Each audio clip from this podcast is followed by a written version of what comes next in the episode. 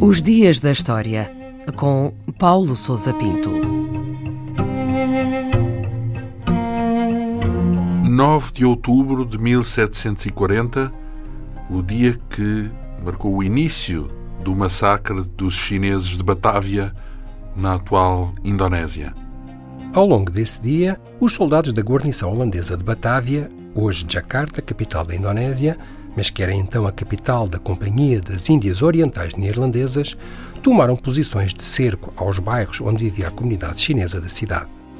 Pelas 5 da tarde, abriram fogo, causando um incêndio de grandes proporções. As pessoas que tentavam escapar das suas casas foram mortas, enquanto os elementos da comunidade que viviam noutras áreas da cidade foram igualmente atacados. O massacre foi levado a cabo pelas tropas holandesas e pelos contingentes de escravos ao seu serviço, assim como por outras comunidades asiáticas ali residentes. As perseguições e os confrontos estenderam-se a outras regiões de Java e prolongaram-se durante várias semanas. O número de vítimas é geralmente avaliado em cerca de 10 mil, só no interior de Batávia, mas este valor pode ter sido largamente superado pelos massacres que ocorreram nos arredores e noutras cidades controladas pela Companhia das Índias. E quais foram os motivos que levaram as tropas holandesas a massacrarem os chineses? Os massacres desse dia e das semanas seguintes foram uma retaliação pelas revoltas dos chineses ocorridas anteriormente e que resultaram de uma crescente tensão e mal-estar entre as autoridades coloniais holandesas e esta comunidade.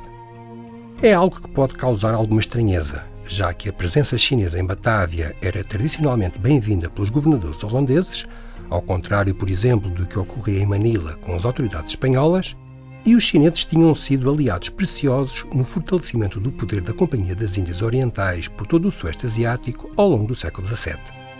Este cenário otimista alterou-se, porém, com o aumento das dificuldades da companhia nos mercados asiáticos e uma crise social e laboral nos seus domínios em Java, que gradualmente transformaram os chineses em mão de obra excedentária e indesejável. Ocorreram revoltas, pilhagens e ataques a soldados holandeses, o que levou as autoridades de Batávia a delinear um plano de repressão feroz e sistemática. E que efeitos acabou por ter esse plano do qual resultou o massacre dos chineses? O massacre teve um impacto negativo nas atividades económicas da companhia em Java, causando uma crise de mão de obra e quebras de produção nas plantações holandesas, nomeadamente de cana-de-açúcar. Por outro lado, a relação entre as autoridades holandesas e as comunidades chinesas no Sueste Asiático foi seriamente afetada. Ao contrário da prática seguida até então, todos os chineses residentes na cidade foram acantonados num bairro próprio, fora das muralhas da cidade, de forma a permitir uma permanente vigilância e a evitar um crescimento que fosse considerado ameaçador. Este isolamento do bairro chinês de Batávia perdurou e deixou traços até aos nossos dias. O crescimento das comunidades chinesas em toda a Ásia do Sueste foi acelerado no século XIX, tomando a forma de verdadeiras vagas migratórias que forneceram a mão de obra necessária para o desenvolvimento económico da época.